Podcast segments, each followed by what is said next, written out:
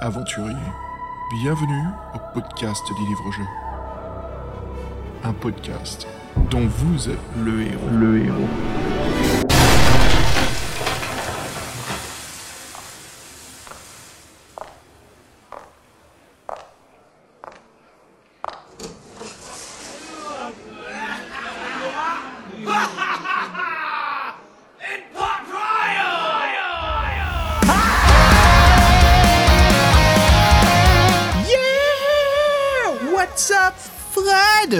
Voici de retour pour la deuxième partie du labyrinthe de la mort.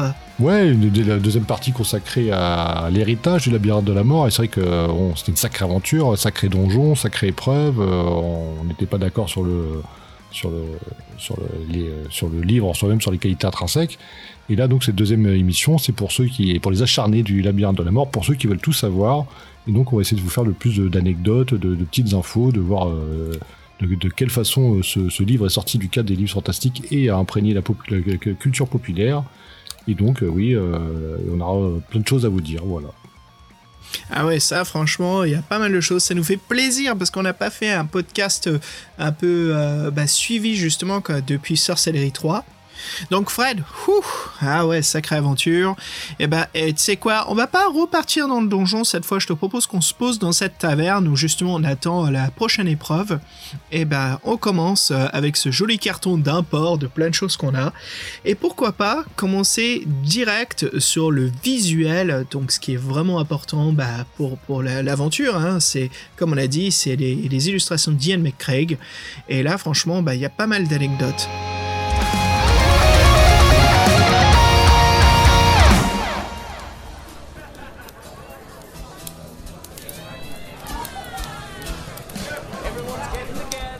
Alors Fred, je voudrais t'en parler d'une déjà, on en a parlé un petit peu. C'est que euh, il y a deux dessins intérieurs qui manquent dans la version française de chez Folio Gallimard, et c'est surtout très dommage parce que ce sont de belles illustrations qui ont disparu, bien sûr sans explication. hein. Alors on y voyait le public en délire euh, qui justement encourageait les participants qui, vont rentrer dans l'épreuve des champions, et c'est cette fameuse illustration euh, qui montre le départ en fait vers l'épreuve des champions. Et puis euh, voilà, Euh, franchement c'est assez frustrant qu'on n'a pas un peu cette euh, mise en bouche quoi, de, commencer ce- ce- cette aventure palpitante. Et alors ce qu'on a dans les, les, les nouvelles éditions, on a aussi donc notre nouvel illustrateur d'intérieur hein, qui est donc Vlado. Vlado justement qui nous permet de voir cette illustration, qui nous fait une version avec le baron Sockenvie tout en haut de ses escaliers, qui accueille les champions qui sont tous réunis dans une salle. Quand on parlait de dessin, oui, ça rend pas honneur au travail de, de Vlado, parce que c'est vrai que le premier dessin, donc on voit qu'on en parle, c'est celui où on voyait tous les, pro, tous ceux qui participent à l'épreuve, donc les deux barbares, euh, la femme elfe, le mec en armure et l'assassin, euh, la foule en liesse, on dirait, là c'est des asiatiques, on a dit vous avez dit que le voyage a été, euh, le livre est inspiré d'un voyage en Thaïlande. Et en plus, donc, on voit le, fameux euh, Sung qui est dans un, dans un habit d'apparat, mais euh, complètement ouf, avec une super, euh, super coiffe, euh, avec des extensions, avec une espèce de, de, de, de petit lutin qui le précède. Et ça fait vraiment, euh, moi ça me fait Conan, tu vois, ça me fait Conan, ça fait, ça fait Heroic Fantasy, ça fait, euh, là le dessin d'à côté, déjà la moitié des héros on les voit pas, et la femme elfe il, l'a fait chauve. non, ils sont, il y en a qui sont de dos, et c'est beaucoup plus simpliste, et c'est vrai que, Bon, ils ont été gentils, euh, Gallimard, en version française, ils ont dit tiens, le dessin qui est supprimé, on va le représenter, mais euh, à la rigueur, là, il a pas du tout la même force que dans le que celle de, l'édition anglaise, quoi. C'est clair. Mm. Et ce, et ce dessin-là est encore vachement détaillé, vachement impressionnant. Et je comprends pas pourquoi il l'ait- il pas gardé, parce que c'est vrai que, en plus, c'est un des premiers dessins. Donc pourquoi enlever un des premiers dessins de l'aventure, je sais pas. Mais oui, donc là, c'était très dommage qu'on ne l'ait pas eu. Euh, bel effort, Gallimard, euh, d'avoir rajouté le, dans- le dessin dans la nouvelle version, mais bon, euh, pourquoi pas avoir gardé l'ancien? De toute façon, c'est toujours l'éternel débat. Et après, oui, il y, a un- il y a un deuxième dessin qui est- qu'ils ont pas refait dans la, la version française et qui est Ouais. une, une scène que tu m'avais parlé, qui est un combat entre lutins. Ouais, en fait, c'est des gobelins en fait qui sont en train de se, bagarrer. euh. Alors, c'est bien moins spectaculaire que la, première, mais c'est assez cool parce qu'il y a un joli contraste. Hein. Ce sont pas des silhouettes, mais euh, les gobelins ils sont dans des positions de comment dire de lutte gréco-romaine. Donc, c'est assez curieux de voir ce qui se passe. Il y en a un qui est en train de le prendre par le cou, qui est en train de le renverser. Et euh, ce qui est joli, c'est qu'il y a dans cette illustration, c'est au sol, c'est comme s'il y a un spot qui les éclairait et un jeu d'ombre au sol, quoi, qui montre bien les deux gobelins mélangés mélangés qui font une forme assez inquiétante. Et bien sûr, Ian Livingstone en a profité dans cette scène pour nous dire Tiens, il y a alors une besace sur le côté, tu vois, genre si tu veux la piquer pendant qu'ils se battent. Bref, c'est vraiment un dessin assez curieux, hein, qui, qui... de toute façon, c'est une des particularités de Ian McCraig. C'est, je trouve que c'est cette façon qu'il a de mélanger l'anatomie des corps. Tout est c'est à part les barbares qui sont très stoïques, qui ont une pose assez, euh, euh, comment dire, en pouvoir, tu sais, les, jambes écartées avec les bras euh, musclés. Tous les autres personnages sont toujours entortillés, comme le ninja, il a toujours sa position à peu près flexible à bouger. Et je trouve ça assez cool, quoi, de, de son style de, de dessin anatomique, quoi. Alors Fred, il y a aussi euh, quelque chose d'assez cool, c'est que, alors on va en parler, tiens, je vais te laisser les en parler, mais il y a donc euh, Ian Livingstone qui est, qui est dans ce livre, qui est lui-même dans le livre. Oui, euh, Ian McKay et Livingstone se connaissaient, on l'a dit, ils sont encore, ils sont encore en contact. Et donc, euh, Ian McKay a fait une petite anecdote, fait un petit clin d'œil, parce qu'en fait, il a représenté euh, Ian Livingstone en, dessin. Vous, vous, savez, le fameux dessin de l'homme avec la main coupée, le, voleur. Et donc, en fait, si vous regardez bien, en fait, il a les traits de, de Ian Livingstone quand il était jeune, sans ses lunettes. Et ça, c'est plutôt assez drôle, je trouve, de, faire ça. Et c'est vrai que quand on voit le dessin, on se dit, tiens, pourquoi le personnage, il a quand même une, une physionomie particulière? Mais on voit bien qu'il a été, on sent qu'on voit bien qu'il y, a un modèle, et donc ce modèle, c'est Ian Livingstone. Donc si jamais vous savez pas à quoi il ressemble, en regardant ce dessin, vous aurez une petite idée, voilà, c'est sympa, quoi. ouais, c'est assez cool, hein. franchement, j'aime bien cette, illustration, quoi. Euh, alors, il y a aussi des indices dans les illustrations, hein, ça, on adore ces petites touches hein, des, des, des artistes, alors une Fred, peut-être qu'on l'a raté ou pas, hein, mais c'est devant l'idole de 6 mètres de haut, donc ce fameux Bouddha qui est super massif. Hein, là, bien sûr, il faut ce joyau. Euh, il est dit dans le texte que la statue a ses yeux constitués de pierres précieuses. Alors, Ian McCraig, il s'est trompé, car en, ajoutant un troisième œil sur le front, mais euh, ça apportera malgré cela une grande aide au lecteur, car seul un œil sera à récupérer, et ce sera une vraie euh, prière précieuse. Donc il dessinera bien brillant avec un éclat de lumière l'œil qu'il faut en effet voler. Donc contrairement aux autres qui sont euh, ternes, qui ne brillent pas du tout. Donc Fred, c'est un super, super indice, ça. Oui, c'est le, le, celui qu'on peut retirer, je présume, et pas celui qui nous envoie l'acide, l'acide euh, à la gueule. J'espère qu'ils n'ont pas fait ça au moins. Ah, c'est cool quoi. Et Fred, je crois que tu as une dernière anecdote pour nous sur les illustrations d'Ian Craig. Parce qu'en fait, euh, nous on, bah, on, a bien apprécié son travail. Et Ian Livingstone était assez fan aussi. Il dira bien des années plus tard que ce fut le meilleur artiste carrément pour euh, la série des Fighting Fantasy, des filles fantastiques. Euh, on, le citant, ses illustrations sont, pas, sont des peintures incroyables, dira-t-il. Ian était un dessinateur indépendant et son travail pour la bière de fut très remarqué par d'autres maisons d'édition. Il devient donc forcément très sollicité. Et comme il disait, donc en fait, il n'a pas pu travailler autant qu'il aurait voulu après pour le studio Games Workshop dont il était issu, plus ou moins. Donc voilà, donc euh, un super travail, franchement. Euh, moi, en le voyant ces dessins, je me demandais si on l'avait pas déjà vu dans d'autres émissions, mais c'est vrai que euh, on parlait des dessinateurs qui pourraient être au panthéon des défis fantastiques. On a un certain chouchou, mais lui, c'est c'est nickel. Hein, c'est vraiment c'est vraiment impressionnant, très fin, très détaillé, le en noir et blanc, bah, ce, qui a, fait la réputation des défis fantastiques. Et lui, comme on dit, bah, il se pose là, quoi. Et, ce qui est marrant, c'est de faire le, le contraste avec la version dont on va vous parler juste maintenant, qui est en fait, euh, on est Fighting Fantasy, vous savez, c'est des fantastique, c'est c'est un peu diffusé, diffusé dans le monde. Donc euh, celui-ci est très connu, le labyrinthe de la mort. Donc en fait, ils ont eu droit à une, une version japonaise un peu, bon, qui dit Japon dit manga en fin de compte, et qui dit manga dit. Euh... Attends, j'allais couper la parole, mais je vois que j'ai même pas besoin parce que attends, je vais mettre un petit vinyle là vite fait pour se mettre dans l'ambiance.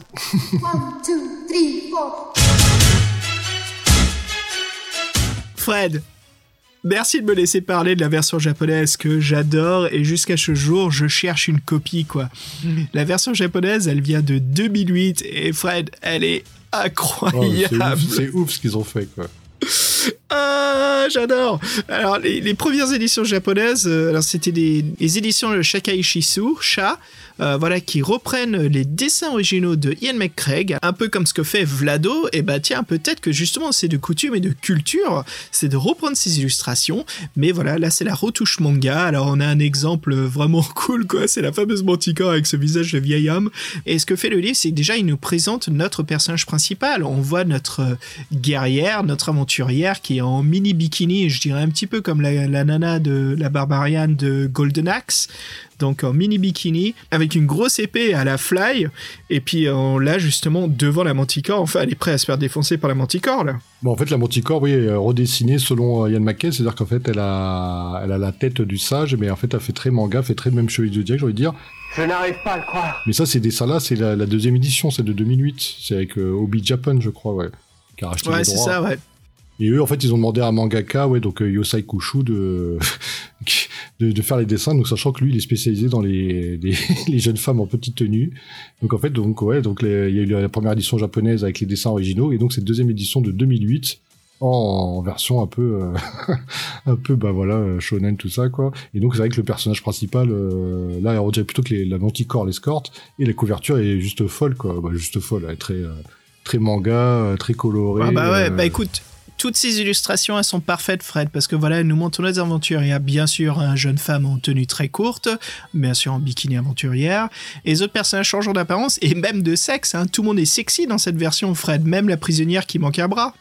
Ouais, c'est ça en fait ils ont remplacé euh, ils ont tout ils ont tout fait ils ont tout fait ça à mode japonaise plus sexy plus manga donc ouais euh, elle est euh, c'est puis euh, c'est puis Annie qui a représenté c'est euh, c'est une jeune femme euh, euh, sa main coupée aussi euh, et c'est vrai qu'ils ont tout changé quoi mais c'est complètement fou et la fiche de perso est avec le, dessin en couleur est juste euh, énorme quoi Ah, moi je kiffe, j'ai l'impression de voir une version manga de Tarna de Heavy Metal. il faut savoir donc Ian Livingstone a été informé euh, quelques années plus tard de cette version un peu particulière il comprendra pas trop les raisons pour lesquelles il, il qualifiera même les dessins de érotiques voilà Ouais, il comprend pas, j'imagine trop le Ian Livingstone, quoi, à 80 ans. Hey, Ian, regarde, c'est ta version japonaise de 2008. Il est là, à travers ses pages, je, je comprends pas. Bon, laisse tomber, t'es trop vieux, c'est pas grave. C'est à la mode, t'inquiète pas, tout va bien. L'histoire, elle déchire, c'est toujours la même. Mais là, en version sexy, quoi. Et franchement, cette feuille d'aventure, justement, qui, est, qui, est, qui, est, euh, qui représente bien notre aventurière blonde, euh, typique manga, quoi. Euh, typique manga, en plus, je dirais, des années 2000, hein, donc cette mode assez spécifique des personnages. C'est un peu la mode après les... les... Enfin, voilà, je vais pas rentrer dedans, Fred, il faut que je m'arrête, parce que si je commence à parler de tous ces illustrateurs d'Evangélion et tout ça, j'ai pas fini, quoi. Oui stop Alors- stop, it, stop it now Stop, ok, j'arrête tout de suite. Alors, juste pour finir, justement, parler de cette édition japonaise. Alors, si cet éditeur japonais a complètement changé les illustrations, c'était pour attirer, bien sûr, un public de, de lecteurs de manga qui n'a pas l'habitude de lire un livre dont vous êtes le héros. Donc voilà, ça cherche un, pa- un- un- comment dire, ça cherche un public très spécifique. hein. Et Fred, euh, comme on parle de de jeunes filles en petite tenue, si on parlait de, de, de belles femmes en tenue dominatrix, ah, j'ai hâte de parler de cette section du, du, du, du podcast. Si on rentre justement, Fred, on plonge en 1998, à l'époque de la PlayStation 1, qui était juste nommée la PlayStation, bien sûr, on va parler du jeu vidéo Death Trap Dungeon.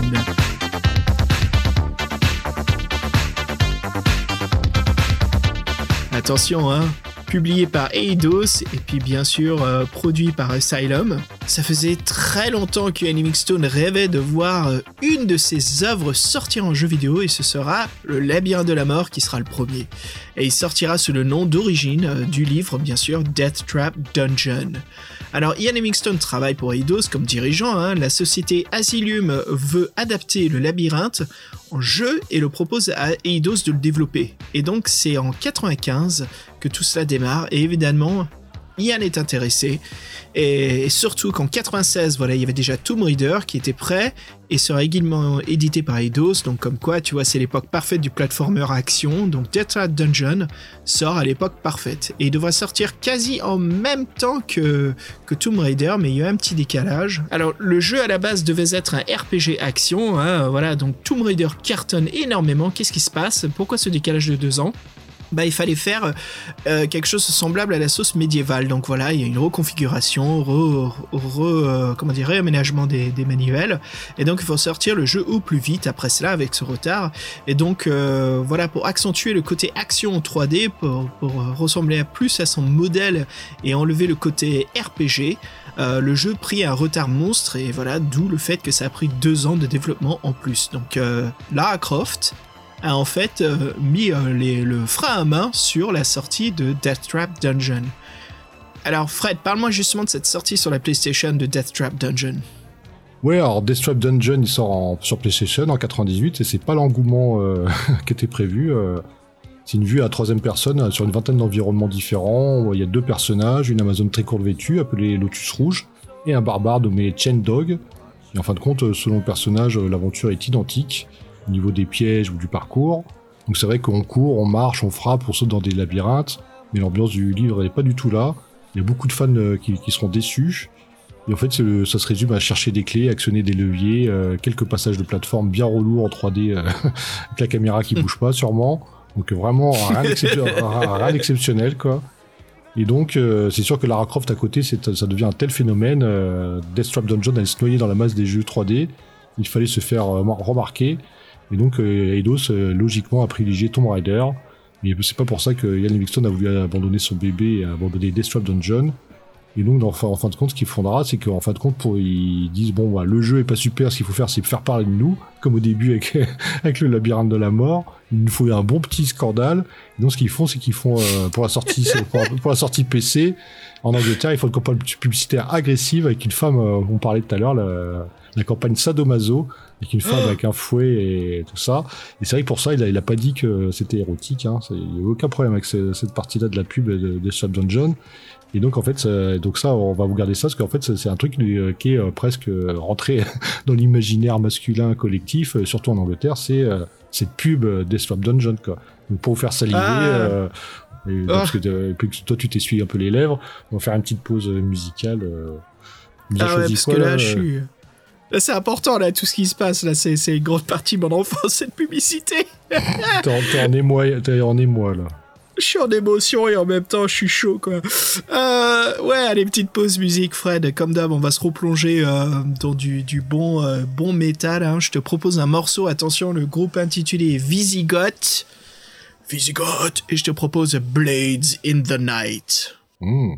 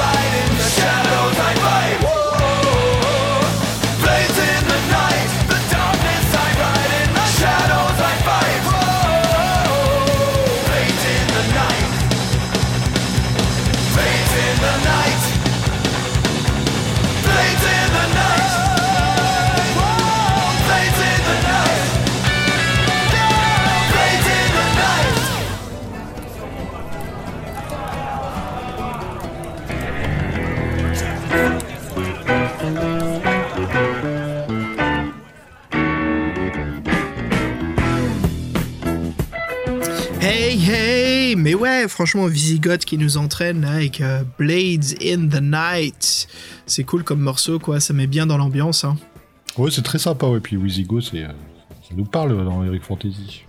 Eh ben justement, pour nous parler un peu plus, que de mieux qu'une Playmate, hein, euh, quelqu'un qui a fait la couverture de Many Many Magazine de, bah, de, de, de femmes de toute beauté. Hein. Alors Kelly Brook, qui est donc cette femme qui sont dans ces publicités de Death Trap Dungeon, donc il y a cette dominatrix qui pose devant le fameux euh, donjon de Londres avec son épée à deux mains, son donjon. Et euh, cette pub, bah écoute Fred, la première fois que je l'ai vue, c'était peut-être dans un Gen 4. Alors pour les plus jeunes d'entre vous, qu'est-ce que c'est Gen 4 C'était un magazine sur les jeux et l'actualité des jeux et l'univers PC. Euh, toujours avec des couvertures bien fluo, bien pétantes. Et là, il y avait une super pub donc euh, de, de Kelly Brook qui posait avec toutes ses photos de publicité, quoi. Et je peux te dire que Fred, ça a marché, hein. Tu m'étonnes. Mais t'avais quel âge, petit coquin? Bon, laisse tomber, j'étais trop jeune pour savoir ce qui se passe encore. Quoi. ah, bah voilà, Kelly Brook. Alors qui c'est bah, Alors pour justement parler, alors c'est en se marre quand on parle de Kelly Brook. Alors pourquoi, pourquoi ce personnage aussi important? Bah retournons un petit peu en arrière sur la publicité, euh, parce que voilà, c'est impossible de parler d'elle, bien sûr. Alors il faut savoir aussi que c'est grâce à elle ou à cause d'elle surtout que, que, que le jeu a quand même cartonné un petit peu quoi. Donc tant de jeux sortent et c'est là où le service marketing euh, sait qu'une sait qu'une héroïne euh, fait- voilà féminin sexy va plaire à la majorité des gamers. Hein, donc euh, ça a bien marché avec Laura Croft.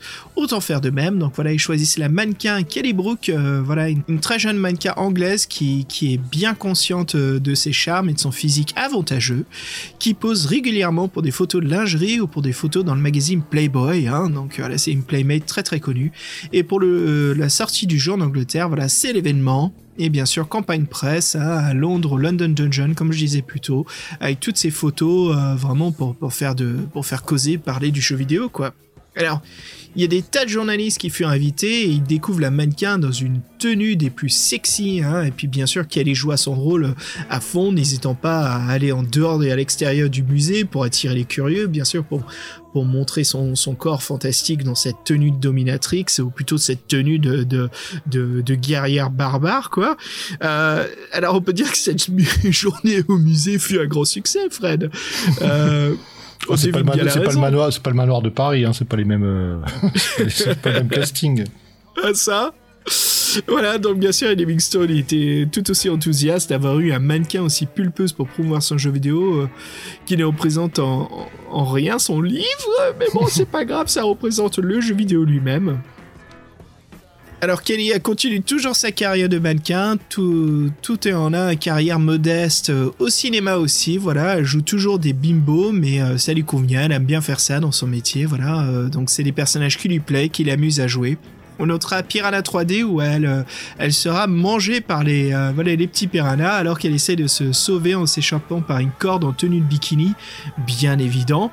Donc euh, heureusement, voilà, vous pouvez la retrouver aujourd'hui. Elle fait pas mal de petits sitcoms aussi. Kelly Brook a quand même une carrière très très importante dans, dans, ce qui est la, mode de la femme sexy et des magazines hein, comme Playboy, les magazines anglais comme FHM et autres.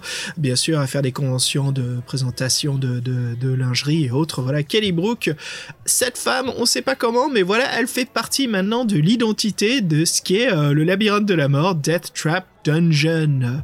Alors Fred, vas-y, continue à nous parler de la magnifique Kelly Brook. Oui, donc faut ça dans son activité de savoir que maintenant elle a 40 ans. Elle en avait donc 18 quand elle a fait euh, la séance du London Dungeon, qui reste un, un un des moments clés de sa carrière et qui la fera connaître internationalement, comme quoi le jeu vidéo s'amène à tout, au contraire de Playboy. Et donc euh, cette campagne fit, euh, fit faire un, fit un grand bruit. euh, donc les associations religieuses anglaises euh, firent pression à Eidos euh, et les publicités SM furent vite retirées.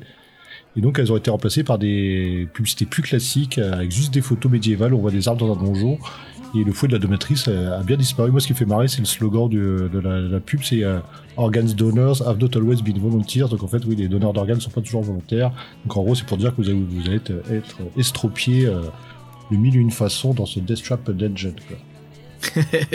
Alors c'est marrant parce qu'il y a quand même une pub qui arrive à échapper tout ça en Angleterre, qui arrive en Amérique, où on voit justement, alors c'est pas Kelly Brooks, c'est une autre actrice qui euh, met son pied sur un, sur un tas d'os et qui justement avec son fouet qui est prêt à défoncer là, le pauvre aventurier qui se trouve dans le donjon.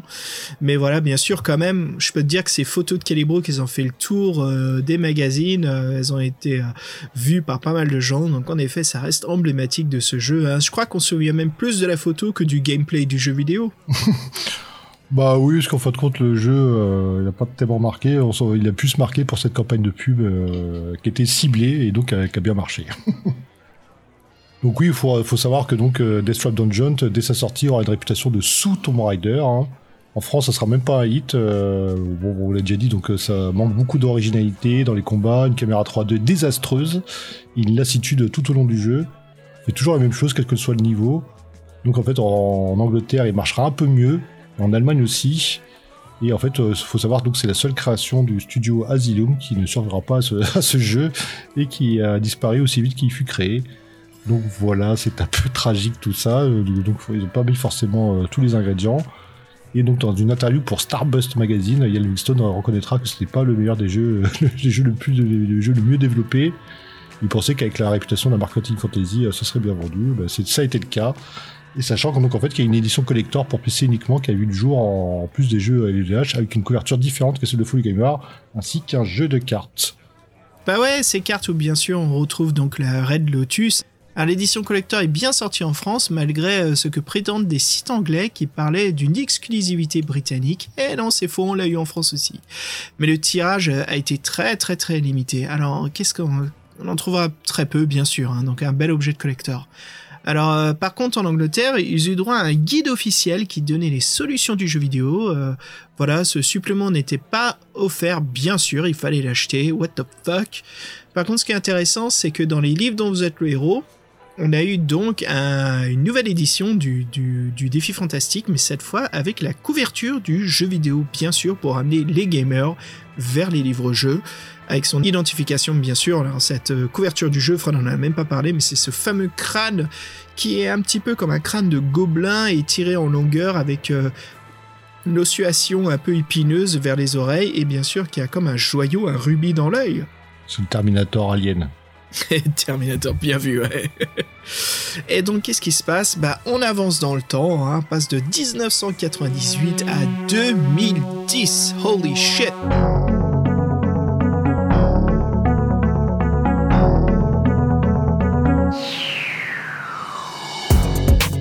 Alors, si vous avez écouté un de nos anciens épisodes podcast où j'ai pu euh, euh, interviewer, euh, voilà, avec grand plaisir, donc le, directeur artistique de Tillman Games, on avait parlé justement des Fighting Fantasy qui était arrivé sur l'OS d'Apple, voilà, qui fera vraiment une timide apparition sur l'App Store.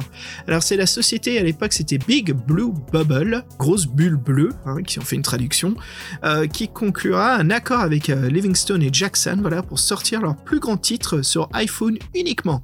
Alors l'adaptation est basique, hein, on fait l'histoire mais sur portable au lieu d'un livre, mais bon c'était le début de la numérisation et surtout euh, de- des illustrations du livre en couleur qui n'étaient pas si mauvais. Et une chose assez intéressante, ce que faisait Big Blue Bubble, c'est avec un clic du doigt sur l'illustration, elle devenait noir et blanc, l'original.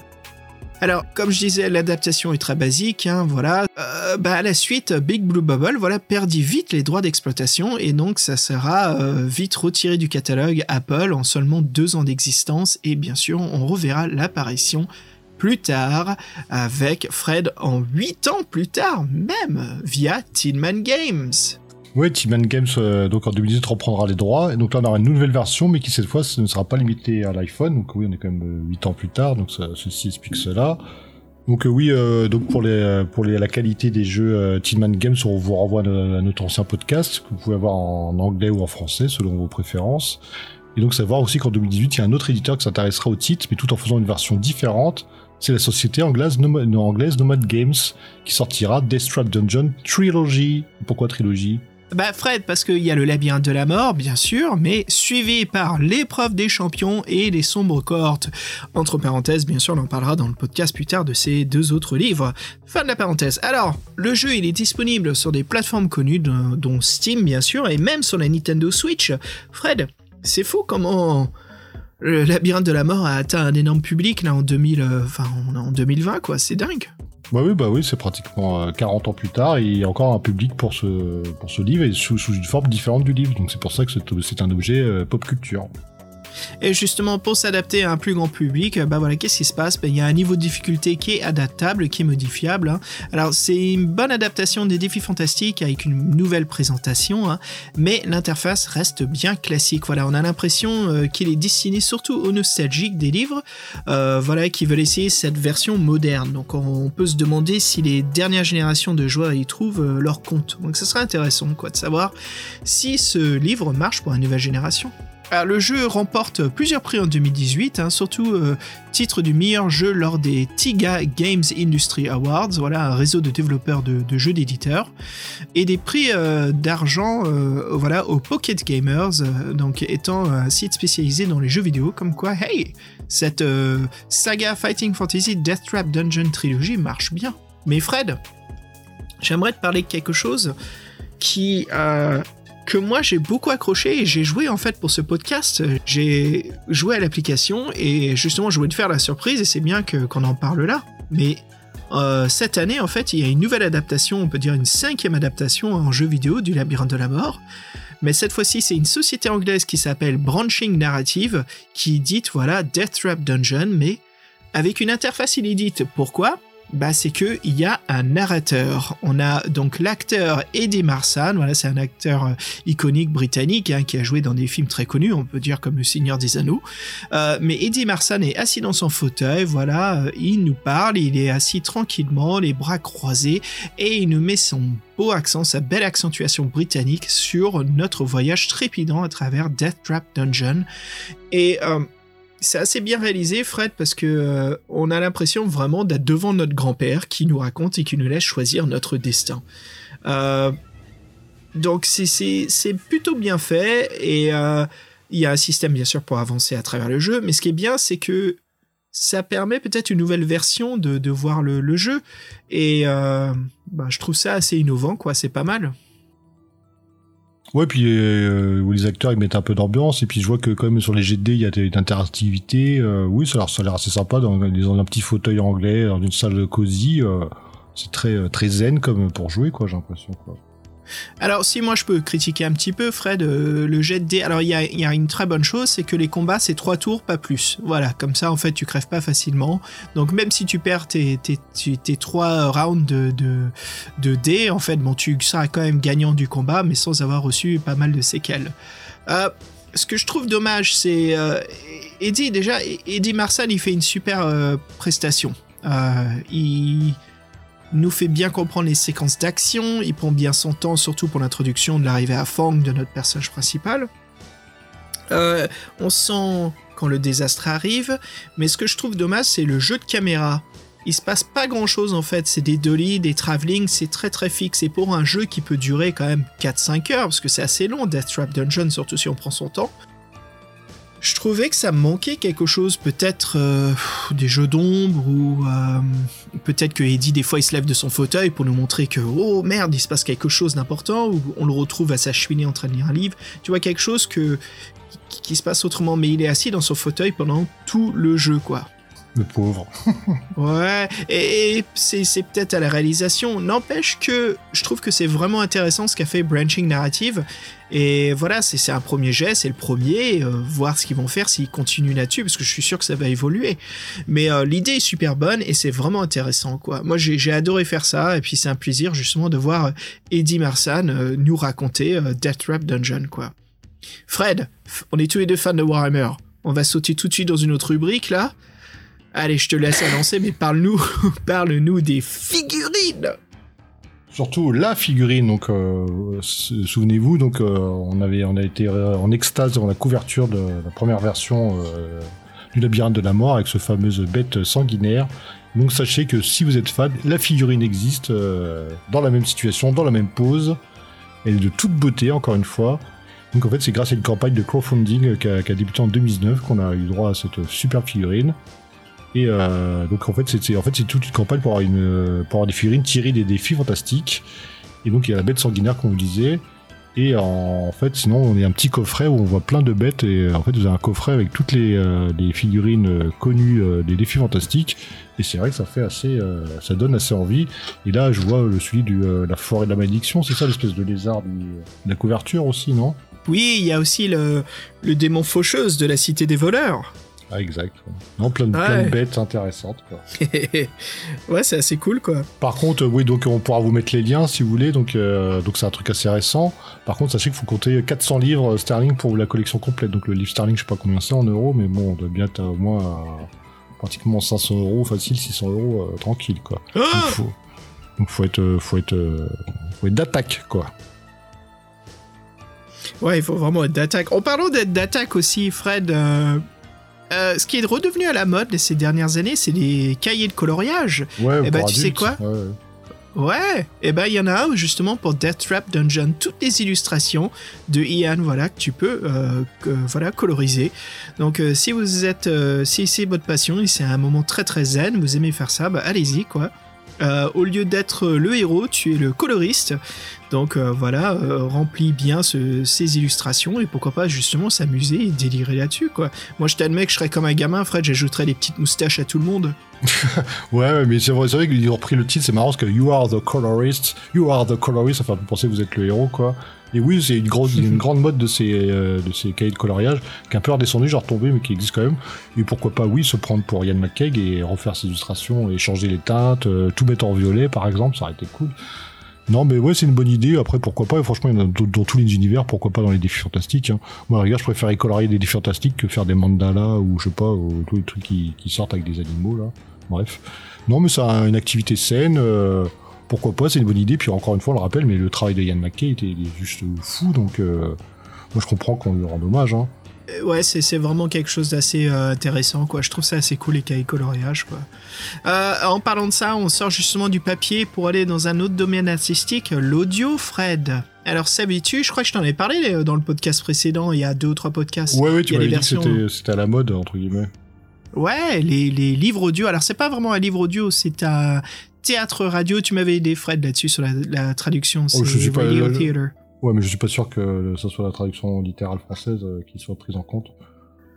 Ouais, je sais pas comment. Non, non, mais c'est pas ça. Ce que je veux dire, c'est le mot. En fait, c'est comme une scène de théâtre, mais auditive. Donc, c'est comme les émissions, euh, les polars et tout, qui étaient à la radio à l'époque, quoi. Donc, euh, drame radio, radio drama.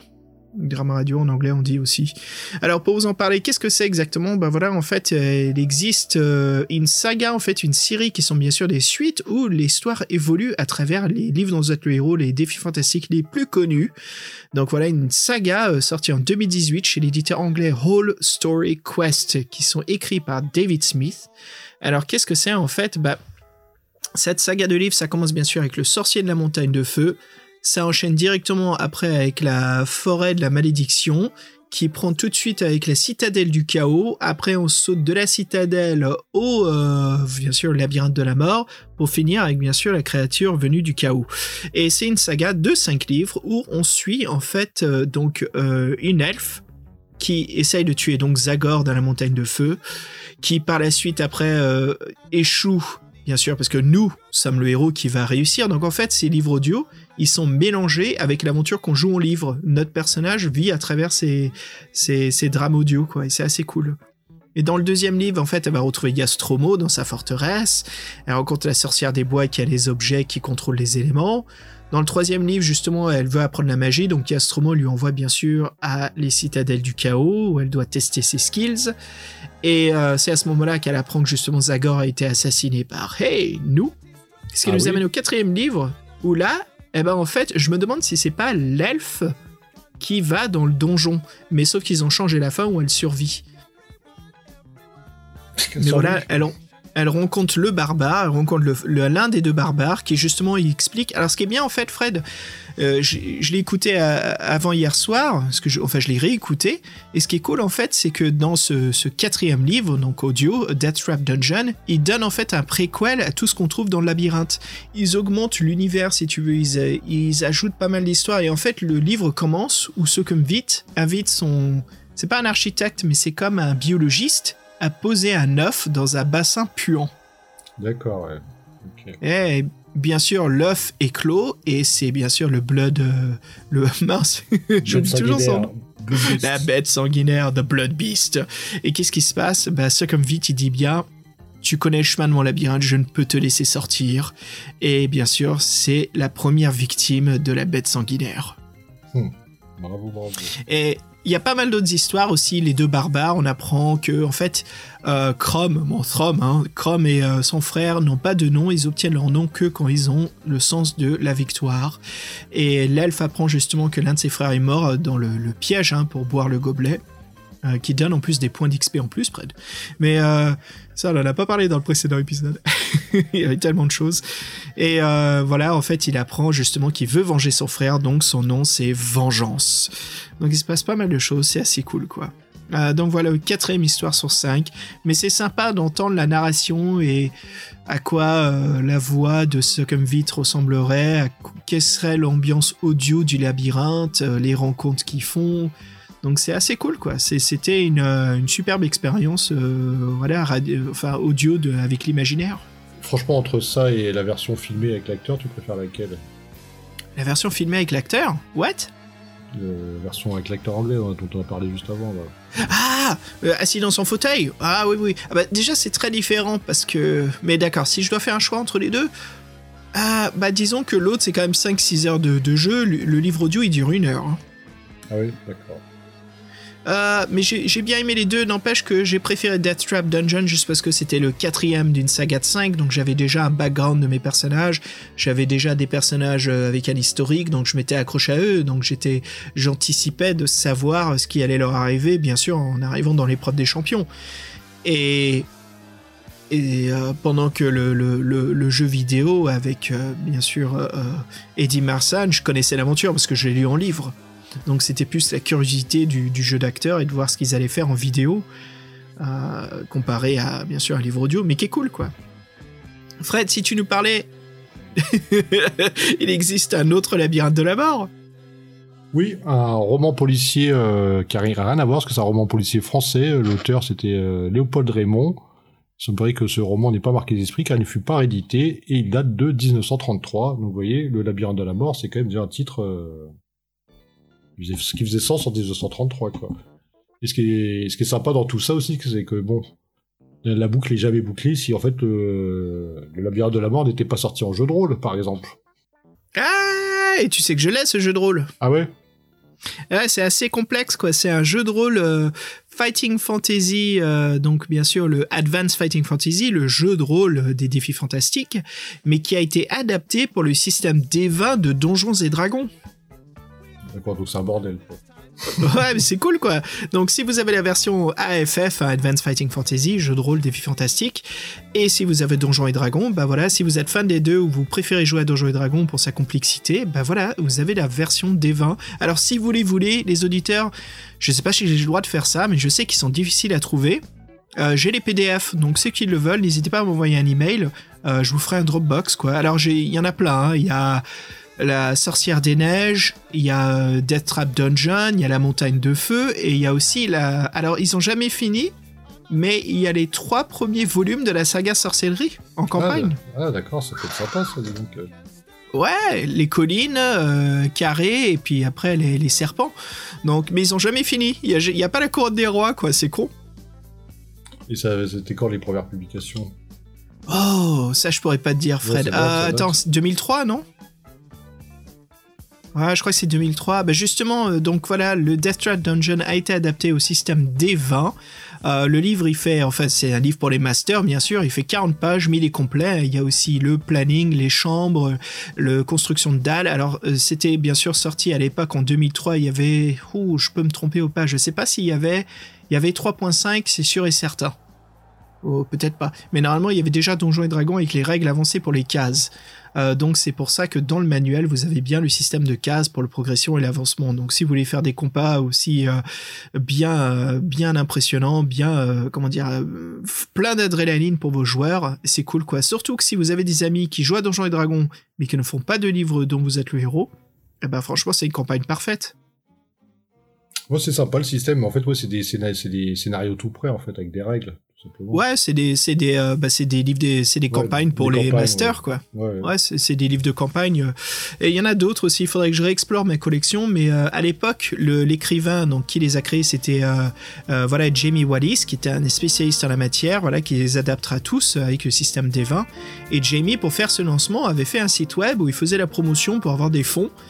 Et si tu donnais un certain montant, il te les filait tous imprimés. Et j'ai eu du bol, Fred. J'étais là pendant cette campagne, donc j'ai participé et j'ai toutes les versions imprimées Oh, C'est bien, ça. avec des PDF gratuits. Bon, Donc c'est cool, jack- quoi. Jackpot, des, des beaux objets d'art encore, parce que je vois la, la couverture du Deathtrap Dungeon, c'est plutôt sympa.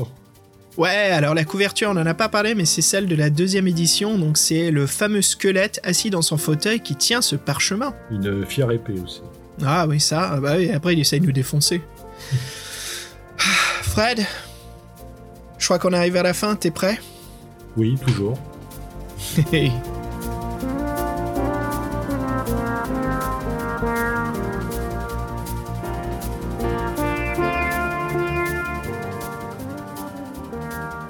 ben Fred, nous voici à la fin. Je crois qu'on va se poser, prendre un break, euh, comme la Lotus Rouge, hein, dans une des publicités pour le jeu vidéo, assis sur le dragon qu'elle vient de défoncer.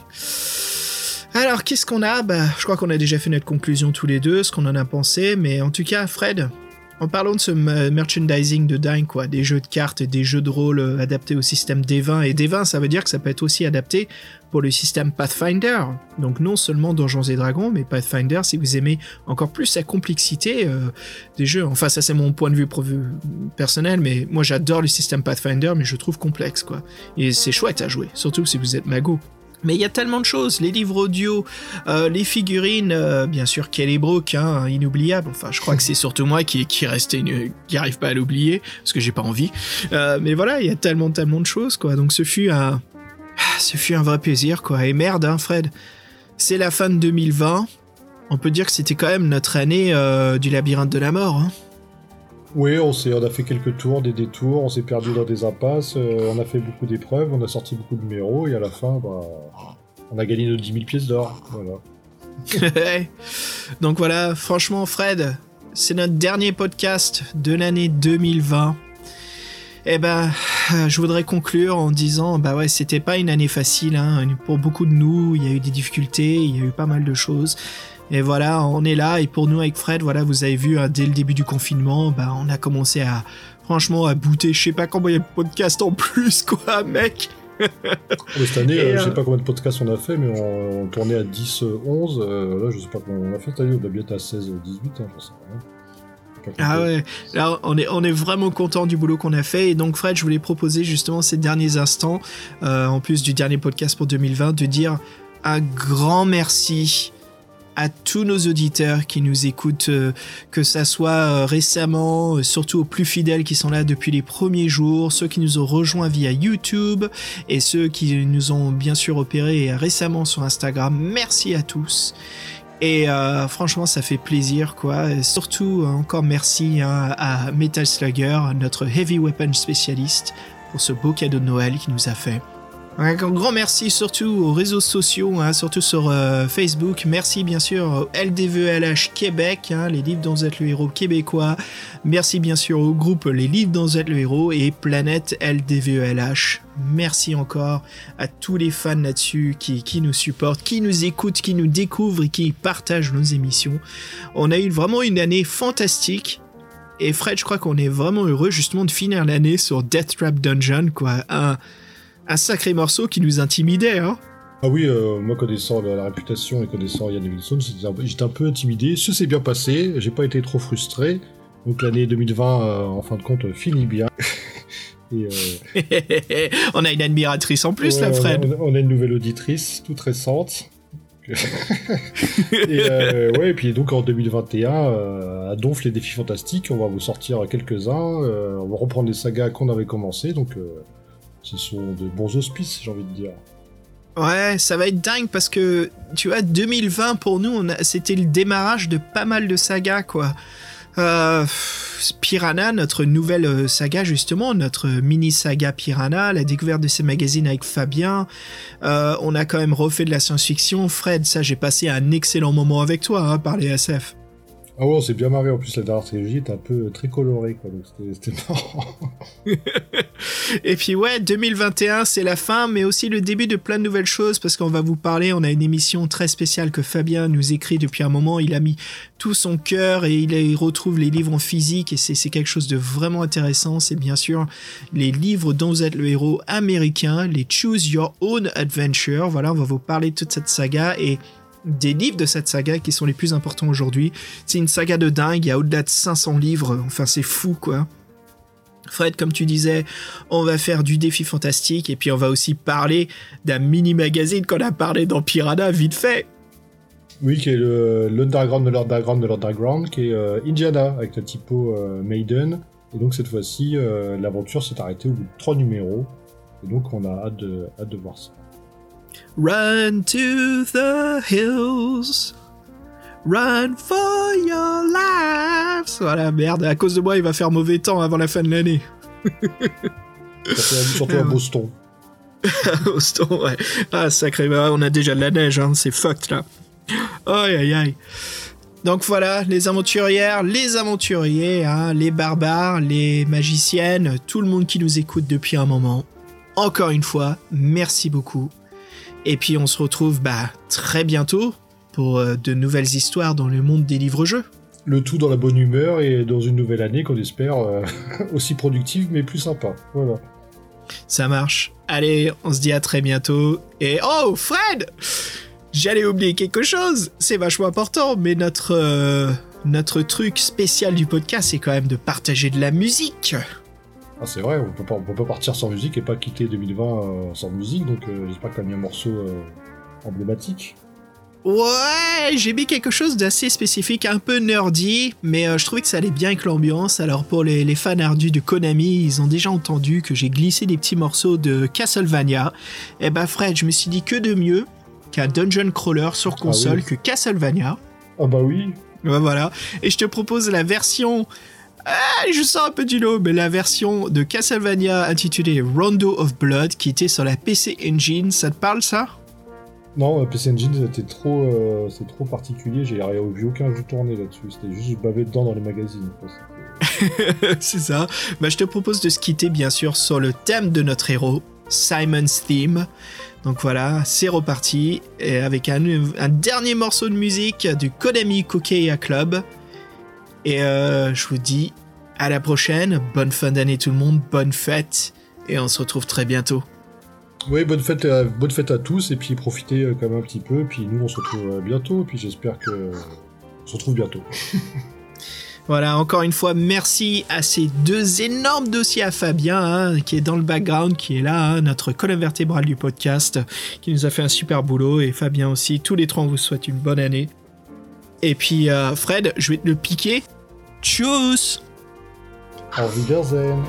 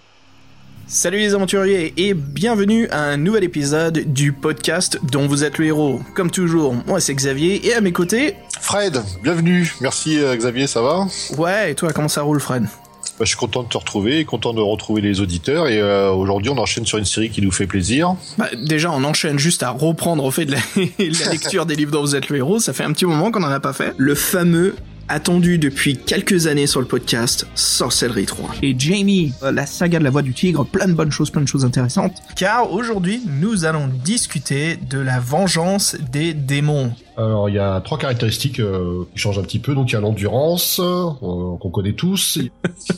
Tu me refais l'entrée fracassante de- d'Olivar, le barbare, là Olivar, le barbare D'où Jésus. C'est plus une technique de combat. C'est Ouais, pas vraiment euh, une, une Euh, connaissance que je peux Oh, c'est- plus une technique de combat, le truc c'est là. Comment il se fout de ma gueule non mais attends, Les maîtres des dragons, je te propose une pause musicale. Je sens quelque chose de féerique, euh, sorcérique, euh, sword and mercery. Mmh. Quelque chose comme ça. Focus. Ouh. Et je te propose le morceau Hocus Pocus. Et je te dis à toutes. Ouais.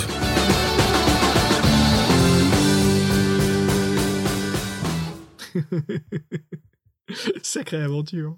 Sacrée aventure, l'enregistrement de ce podcast. euh. Et tu me diras au moins d'enregistrer le plus dur euh, plus tôt. Hein.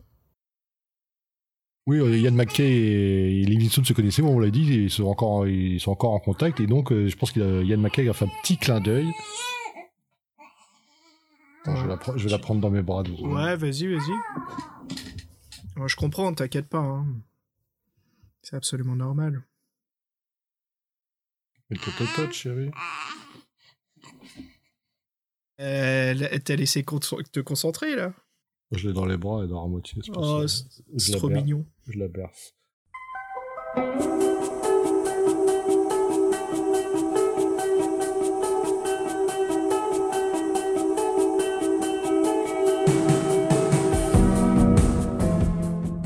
Salut tout le monde. Xavier ici à la fin du podcast. Euh, je voulais vraiment remercier tous les auditeurs, comme j'ai dit plus tôt, hein, qui nous ont vraiment aidés, qui nous ont écrit, qui sont à l'écoute hein, pour cette, euh, cette année 2020. Encore une fois, merci. Et puis je voulais justement vous, nommer ceux qui ont été euh, si proches et toujours là à nous écouter, toujours à nous donner des compliments ou même à nous donner leur propre point de vue de la vie, critique constructive, tout ce qui peut aider à l'émission. Donc pour les emails, hein, je voulais remercier bien sûr Metal Slugger, JP, Étienne, Simon, Jean-Michel, Julien, Romain, Dr Jarod, Gilles et Doc Returns. Et sur les groupes Facebook, surtout dans le groupe Les Livres dont vous êtes le héros, merci aux admins Laure, Anne et Georges. Sur le groupe Livres dont vous êtes le héros québécois, merci à Patoff et Alsad. Et sur le groupe Planète Livres dont vous êtes le héros, merci à Jean-Christophe. Et la petite dernière, euh, bien sûr, qui a beaucoup euh, grandi, poussé en 2020, c'était notre chaîne YouTube. Et là, on a trouvé tout un nouveau public euh, qui sont vraiment chouettes. Merci les gars de commenter sur les vidéos. C'est vraiment un plaisir de lire vos commentaires qui sont remplis de joie et de félicitations. Alors, il y a XR4Y.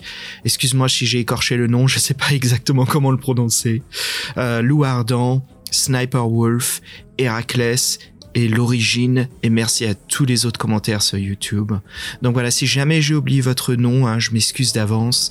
Et bien sûr, hein, sans vous tous, euh, voilà, bah, on serait pas là à toujours euh, s'améliorer, en faire autant. Donc c'est vraiment un plaisir de vous avoir euh, en tant qu'auditeur. Et puis en tout dernier, je voudrais remercier Fred et Fabien. Salut les gars. Je sais que vous y attendez pas du tout à ce petit message, mais voilà les auditeurs. Franchement, sans Fred, l'émission serait pas aussi euh, excellente et amusante à faire. Euh, c'est vraiment chouette qu'on le fasse ensemble, quoi. Euh, ça ne pourrait pas se faire autrement. Et Fabien, Fabien qui nous a rejoint il y a quelques années et qui a vraiment amélioré la qualité de l'émission avec ses scripts. Salut Fabien. Euh, merci pour votre boulot, les gars. Euh, c'est incroyable ce qu'on a pu accomplir et je suis vraiment heureux du travail que l'on fait. Et euh, voilà les aventuriers, je voulais partager ces mots avec vous et avec eux. Donc voilà les aventuriers, le dernier mot de l'année. Hein. Et puis euh, bah, on vous dit à très prochainement avec euh, Fred et Fabien. On va se retrouver pour du piranha. Et comme on a dit, une salve, comme disait Fred, une salve de défis fantastiques. Donc ça va être bientôt reparti pour l'aventure. Allez, bonne fête tout le monde, euh, restez en bonne santé et à très bientôt. Ciao.